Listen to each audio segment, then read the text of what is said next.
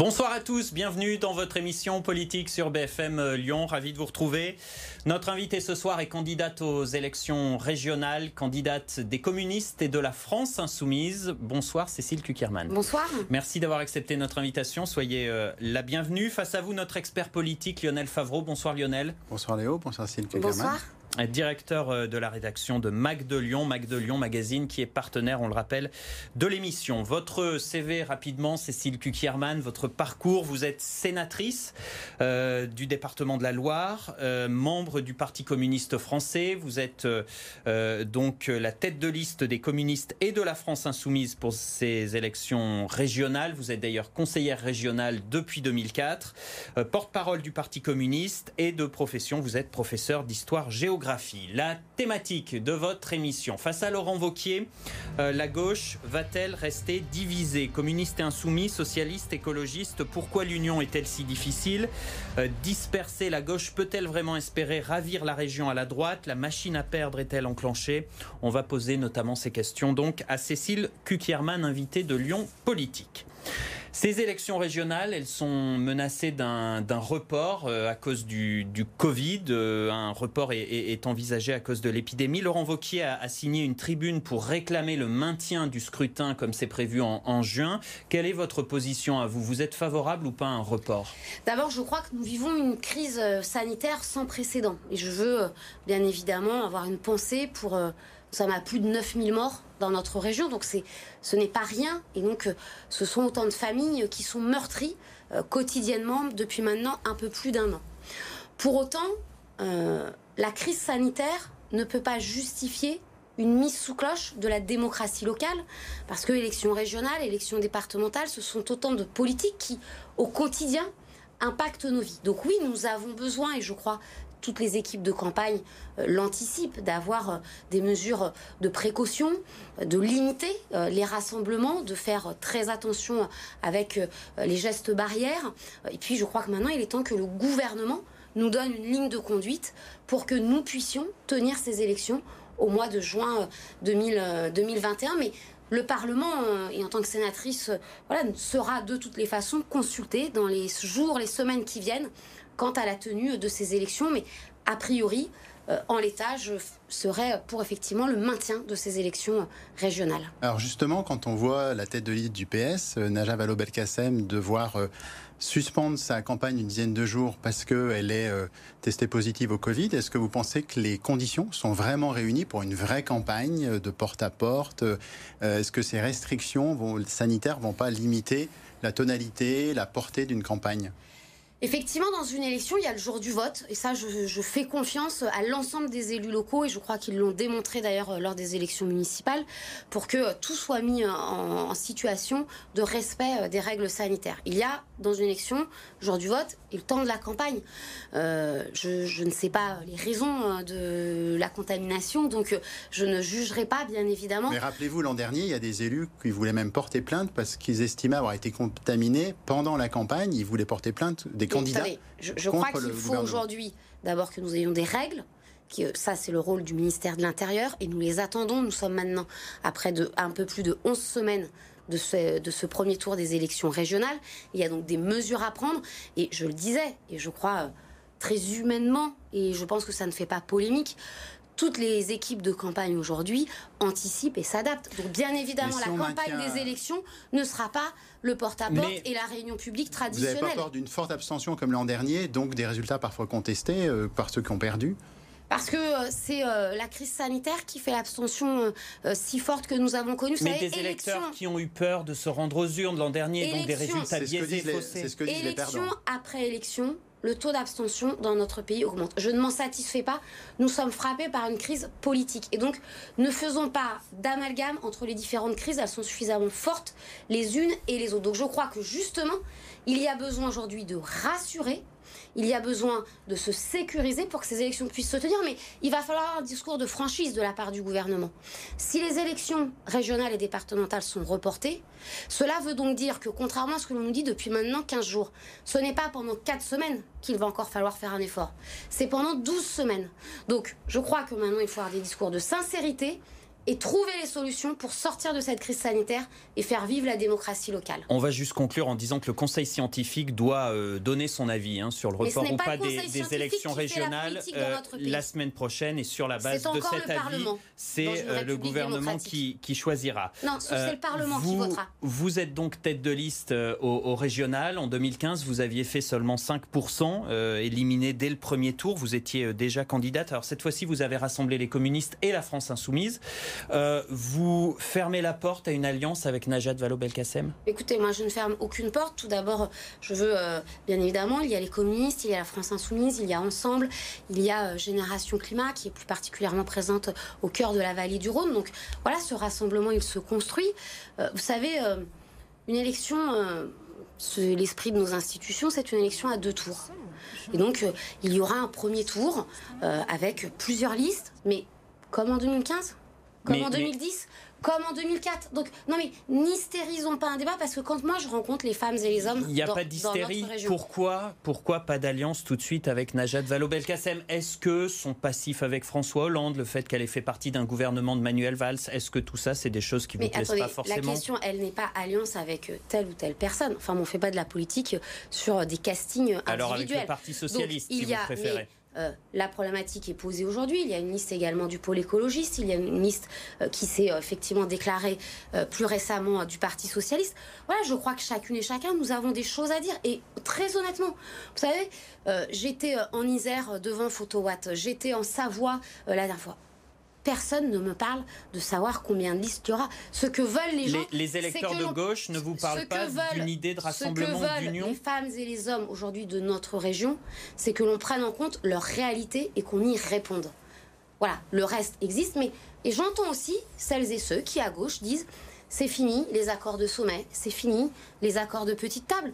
Donc oui, il y a une contradiction inhérente à la fois qui aspire un rassemblement. je crois que ces rassemblements doivent être sincères et construits sur des objectifs programmatiques. Sur le fond, jusqu'où va euh, le fossé entre la liste que vous représentez et les autres? Est-ce qu'il y a une vraie rupture à, gauche avec le PS Est-ce que vous pensez représenter une gauche plus authentique? Est-ce qu'on n'est plus du tout à l'époque du programme commun? Ou c'est une tactique? Bah, Parce que vous dites s'il n'y a pas de liste, le PC va disparaître. Je ne sais pas si, quand même, euh, il ne vous a pas échappé que vous parlez du programme commun, c'est l'année quasiment où je nais, et euh, donc je vais bientôt avoir 45 ans. Il y a eu la gauche plurielle. Je pense que. Entre temps, il y a eu la gauche plurielle, il y a eu des mairies. Mais moi, je ne fais pas de, PSPC, je ne fais pas de la politique sur ce qui s'est passé hier, je fais de la politique par rapport à ce que vivent aujourd'hui les femmes et les hommes de notre région. Donc, comme toute la presse en a fait écho, euh, oui, il y a eu des rencontres, et nous, nous voilà, il n'y a pas eu d'accord, mais ce je le redis, pas plus qu'en 2015, qu'en 2010, qu'en 2004. Est-ce qu'en 2004, cela a empêché la bascule des régions euh, Rhône-Alpes et Auvergne à l'époque à la gauche. Est-ce que le contexte est identique? Mais le contexte, on vient de le dire, nous sommes face à une grave abstention, à une crise de la politique. Est-ce que c'est en faisant des accords qui ne se retrouvent pas sur une démarche démocratique vous pensez que du votre démarche va plus mobiliser votre électorat? Non, je ne vous dis pas ça. Ça, c'est ce que vous voulez me faire dire. Moi, je ne vous dis pas ça. Une. Moi, je vous dis qu'il y a des démarches différentes, mais parce que l'histoire de la gauche est celle de plusieurs formations politiques. Ce n'est pas une. On ne découvre pas que la gauche est le fruit de plusieurs formations. Donc c'est aussi quand elles peuvent, elles se rassemblent.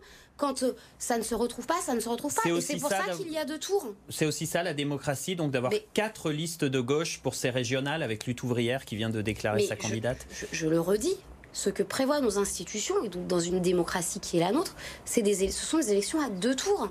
Donc il n'y a aucun souci, et comme je l'ai dit, en plus, on est dans les mêmes configurations. que celles de 2015. Très bien. Euh, ma question, est-ce que à ce petit jeu, euh, vous dites, euh, voilà, c'est pas grave s'il n'y a pas une union de la gauche au, premier tour, à ce petit jeu, vous ne craignez pas pour ce scrutin de juin 2021 qu'il y ait une telle dispersion des voix à gauche avec quatre listes, des listes qui feraient pas la barre des 10% des voix et qu'on se retrouve avec une triangulaire, par exemple La République en marche, Rassemblement national et Laurent Vauquier. C'est pas un gros risque que prend la gauche à se disperser comme ça? Tout d'abord, moi je ne joue pas. Je ne joue pas, je fais de la politique, donc je suis attentive à ce que vivent les femmes et les hommes dans les 12 départements de notre région. Et c'est à partir de cela que l'on prend des décisions. Et donc la question euh, n'est pas de se dire quel risque il y aurait ou qu'il n'y aurait pas, il est de se mettre en situation. Et donc là encore, Mais la question, faisons très attention c'est bien de parce passer que au second tour vous aussi. savez, celles et ceux qui décident déjà du second tour avant que le premier tour ait eu lieu et qui euh, euh, renforcent à un moment donné ces, ces stigmatisations de vote utile, on voit aussi sur d'autres Mais élections ce risque à quoi ça existe quand même. Mais tout existe dans les risques. Tout existe. Tout existe. Et euh, donc la question, si, si on ne veut pas faire de risques, il ne faut pas Il faire n'y avait politique. pas de liste en marche en 2015. Mais et donc vous sous-entendez quoi? Non, c'est une question. C'est en fait, est-ce que le Léo l'a rappelé, il faut faire plus de 5% pour pouvoir fusionner avec une liste qui aurait dépassé Bah, plus Écoutez, de 10%. moi, vous voyez, je pense que Vous les électrices, les électrices et les électeurs de gauche n'ont pas euh, d'affinité avec euh, la liste de la République en marche. Et je veux en tout cas moi mobiliser celles et ceux qui aujourd'hui sont justement pour ces combats de justice sociale, de bifurcation écologique, ce que ne porte pas la République en marche. Donc oui, on a un débat démocratique, divers, pluriel, dans notre région On- comme à l'échelle de notre pays. On va parler programme évidemment dans, dans, dans un instant. On a, on, a, important. on a parlé du Parti socialiste. J'aimerais vous entendre sur les écologistes. Vous l'avez évoqué, vous, la candidate Fabienne Grébert. Vous êtes en, en discussion. Une union est encore possible, par exemple, avec les écologistes ou, pas du tout? Attendez, je, je- je n'ai pas plus parlé des uns que je vais parler des autres. Tout d'abord, je ne pense pas que mon rôle soit de commenter euh, ce que font les uns et les autres. Je ne l'ai jamais fait en politique, je ne le ferai pas. Donc voilà, je vous l'ai dit, donc je, je le re-redis. Euh, il y a eu des rencontres. euh, voilà. Je ne sais pas comment. D'ailleurs, la presse en a parfois été mieux informée que nous-mêmes. Mais est-ce que vous Donc, avez senti chez eux une volonté hégémonique du côté des écologistes Mais du fait de leur cela a déjà été dit. Je crois que maintenant nous sommes vous tous on, on peut Nous le redire, sommes hein, tous- Cécile mais- mais- Si tout a déjà été dit, pourquoi, nous pourquoi sommes, vous êtes là Oui, parce que, bah, parce que aujourd'hui, Redites-nous, parce aujourd'hui que- nous sommes dans un deuxième temps. Nous sommes toutes et tous rentrés en campagne. Et donc maintenant, euh, la vie continue. Et comme je le redis, nous sommes dans une démocratie avec des élections à Mmh. deux tours. Il y aura donc très certainement plusieurs listes, à, plusieurs listes à Quatre. gauche. Une avec le pôle écologiste qui ne se qualifie pas ainsi. Et donc chacun se qualifiera. Et je laisse euh, le Parti socialiste faire sa campagne, le pôle écologiste faire sa campagne. Et je ferai la mienne avec mes colistiers. Les choses sont claires. Sur le fond, est-ce que vous avez des divergences avec les écologistes, par exemple? Est-ce que vous estimez qu'ils négligent un peu trop le côté social au profit de l'environnement? On parle ici à Lyon de, euh, des restrictions pour les voitures, pour les diesels, avec l'impact social que ça peut avoir. C'est quelque chose que vous critiquez? Mais moi, je ne critique pas les écologistes feront la campagne qui est la leur et qui ne sera pas la mienne. Donc voilà, moi, je veux porter dans cette élection régionale cet enjeu de, de- de justice sociale, de redistribution, de protection de l'emploi. Parce qu'aujourd'hui, ce que veulent les femmes et les hommes, c'est pouvoir travailler, pouvoir travailler là où ils habitent, et y compris réduire cette problématique des, des déplacements entre domicile et travail. Ils ne veulent pas qu'on les juge, ils veulent qu'on accompagne leur choix. Voilà, c'est ça la réalité. Donc, je n'oppose pas à la question sociale à la question environnementale, climatique, de protection de la nature. Je pense que les deux vont ensemble parce que c'est cela. En tout cas, c'est pour ça que moi, je suis une femme de gauche aujourd'hui. Les autres font et disent ce qu'ils souhaitent. Je n'ai pas à le commenter parce que je n'accepterai pas. bah, C'est aussi le a débat démocratique. Vous nous dites il faut entendre les uns Mais et les autres. Vous avez un droit. débat contradictoire les Oui, uns avec mais- les autres, mais, mais qu'est-ce qui- pas par presse. Quand vous dites que vous voulez porter des valeurs de justice sociale, etc., c'est que vous considérez, c'est ce qu'on entend, mais on, on veut vous- avoir vos précisions, vos nuances. euh, vous pensez que ce ne sont pas assez portées, ces valeurs, par les autres listes? Bah écoutez, oui, on- en tout cas, nous ne les définissons pas de la même façon, force est de constater, et moi je, je, je- donc je le redis, je pense que nos priorités en tout cas sont celles-ci, et elles n'étaient pas celles de tout le monde, et elles sont différentes, et c'est bien normal. Alors, Alors- vous faites partie de ceux qui considèrent les écologistes comme des bobos urbains, pour reprendre les critiques de certains. Non, je, je ne pense pas, c'est ni ma façon de parler, ni ma façon de penser. Alors, euh, ce qui saute aux yeux pour autant euh, dans votre ébauche de programme, hein, parce qu'évidemment les programmes pour tout, tout le monde euh, sont en construction, euh, c'est que les trois priorités que vous listez, hein, j'ai bien regardé, urgence sociale, urgence climatique, urgence humaine et démocratique, c'est exactement les mêmes priorités que celles des écologistes et des socialistes. Ça veut dire qu'il n'y a peut-être pas tant de différences que ça, si Elles sont où les différences? Écoutez, je pense que toutes les formations et les listes que vous allez, euh, y compris interviewer, vont parler euh, de la crise sanitaire. Est-ce qu'une fois qu'on a fait le constat qu'il y a une urgence à répondre à ces crises, on dit tous la même chose? Je ne le pense pas. Donc les réponses Donc, sont les différentes. ré- évidemment, les réponses sont différentes. Par exemple, Et en tout cas, nous ne nous sommes pas retrouvés. Mais voilà, mais je, peux redire hein, si vous souhaitez, euh, mais voilà, je pense que nous, nous faisons d'une priorité, de, ne pas opposer la problématique des fins de mois qui est de plus en plus tôt euh, avec celle de, la fin de la planète. Et donc nous avons besoin d'avancer avec ces deux objectifs-là. Je suis pour que effectivement la question du développement économique qui est si important pour notre région, y compris quand on voit comment un certain nombre d'outils industriels aujourd'hui sont fragilisés, eh bien pour que quand la région puisse les accompagner, parce que je n'y suis pas opposée par principe, mais que cela, bien évidemment, soit l'objet d'impact euh, sur la création, le maintien de l'emploi, l'amélioration des conditions de travail, le respect d'un certain nombre de normes euh, environnementales. Et donc c'est bien une politique qui vise à conditionner hein, les aides publiques euh, aux entreprises qu'en tout cas nous, nous souhaitons valoriser. Vous pensez que dans le bilan de Laurent Wauquiez, il n'y a pas eu assez de conditionnement, que les aides ont été accordées ah bah Non, mais d'ailleurs, elle ne s'en est pas cachée, puisque une de ses premières déclarations, une fois élu président de, région, a été de supprimer euh, cette question de la conditionnalité des aides. J'ai envie de vous dire, vous savez, euh, je suis une femme de gauche, il est un homme de droite, donc euh, jusque-là, plutôt que nous ayons des divergences, c'est une chose assez sereine en démocratie. Vous le jugez comment, le bilan de Laurent Wauquiez bah écoutez, voilà, je, ne juge pas à la hauteur, sinon je ne serais pas d'abord candidate. Euh, je pense que nous avons effectivement besoin, en tout cas, d'apporter d'autres réponses euh, plus progressistes, de justice sociale, de justice environnementale, beaucoup plus fortement que cela n'a été fait ces cinq dernières années. Laurent Vauquier qui se vante, vous le savez, d'être un bon gestionnaire, hein, c'est l'un de ses principaux arguments de campagne. Euh, la Cour des comptes qui reconnaît d'ailleurs qu'Auvergne-Rhône-Alpes est une région assez bien gérée. mais cette bonne gestion, ça ça cache des coupes budgétaires, ça cache des sacrifices aussi Mais bien évidemment, et c'est un choix politique qui a été fait. Euh, donc vous savez, on peut être un bon gestionnaire, l'important c'est d'être un bon gestionnaire au service de qui? Euh, Et donc force est de constater qu'aujourd'hui, cette bonne gestion, par exemple, elle a fortement fragilisé la formation professionnelle dont nous aurions aujourd'hui tant besoin compris pour reconvertir des entreprises et leur permettre de maintenir dans l'emploi. Donc voilà, ce sont plusieurs centaines de millions d'euros qui ont été supprimés à la formation professionnelle, qui posent donc la question de l'offre suffisante sur notre région et au-delà de ça, de l'égalité territoriale dans l'accès à la formation avec un certain nombre de femmes et d'hommes qui, selon là où ils habitent, bah, ont plus euh, facilement ou plus difficilement accès à cette formation. Donc ça a été une erreur de la part de Il y a eu des choix politiques, mais ça a été un choix politique il y a eu des choix politiques de euh, réduire drastiquement au début de, mandat l'aide à la vie associative. Et donc, bien évidemment, nous avons un débat, mais qui est, euh, inhérent. Euh, est-ce que l'on ne fait que de l'investissement ou est-ce qu'à un moment donné, la dépense publique est aussi une dépense de fonctionnement plus humaine, mais qui fait travailler le vivre ensemble et qui protège les plus fragiles? Sur la polémique des subventions, est-ce que vous rejoignez les critiques qui sont parties à gauche ces dernières semaines?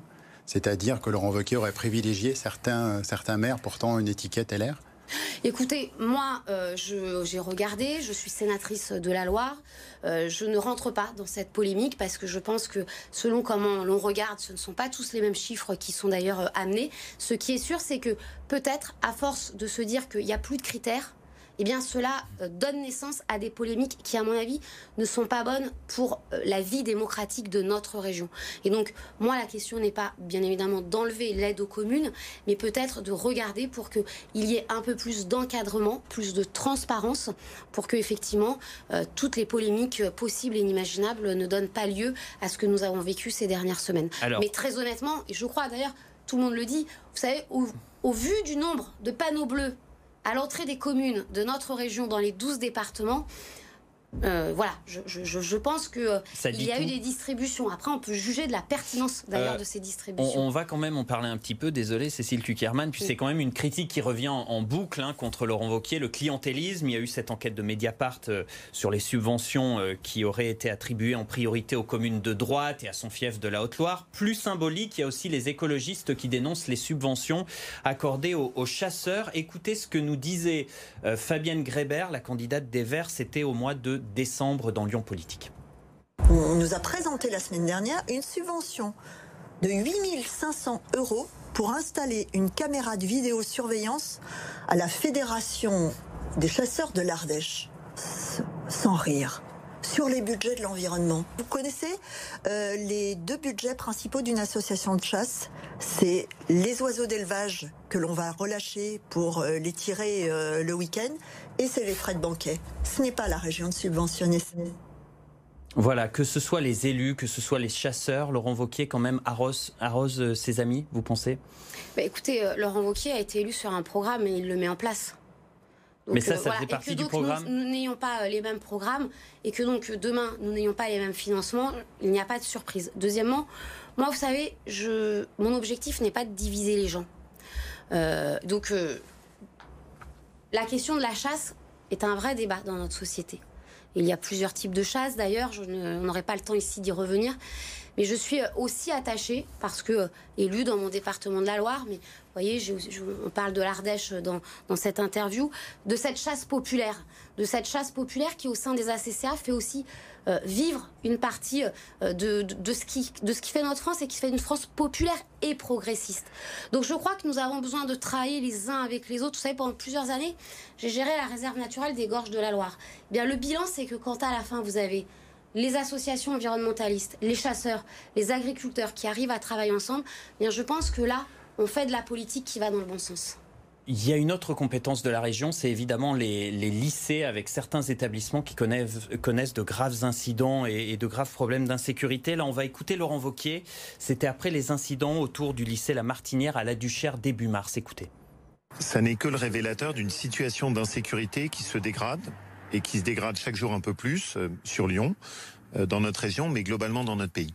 De notre côté, on a essayé d'avancer, on a sécurisé le lycée, on a mis en place des caméras, on est en train de déployer euh, toute une série de portiques et de tourniquets qui peuvent nous permettre de filtrer les accès au lycée.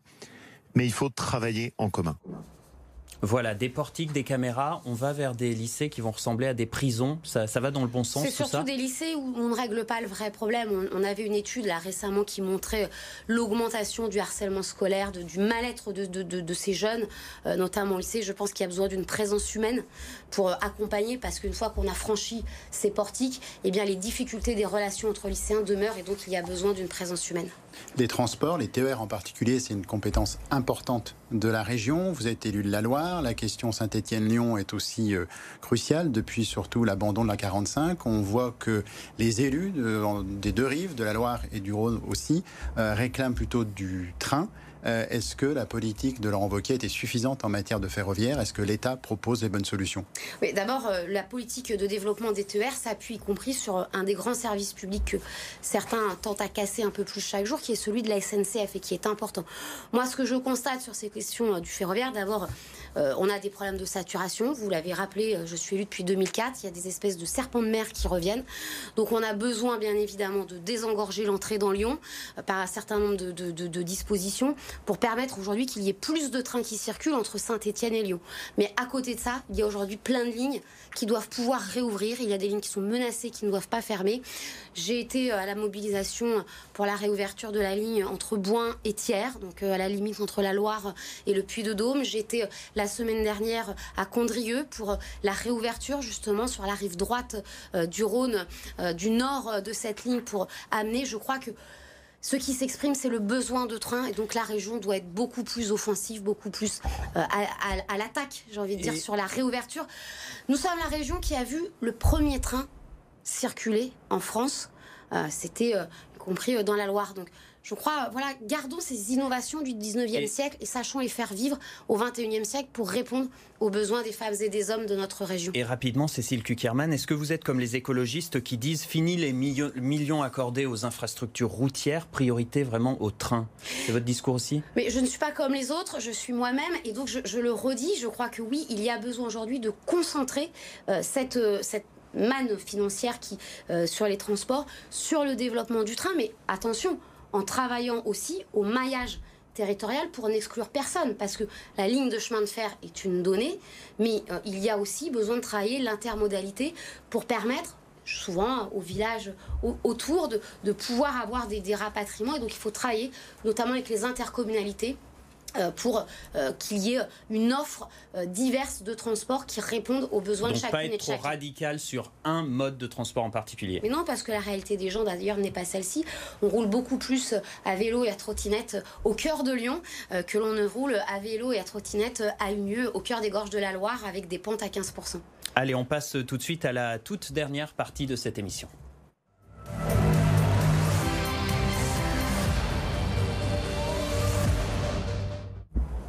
Les questions sans tabou, la première avec euh, Lionel. On a beaucoup parlé ce soir des régionales. L'an prochain, c'est l'élection présidentielle. S'il y a un deuxième tour Macron-Le Pen, vous appelez à voter Macron?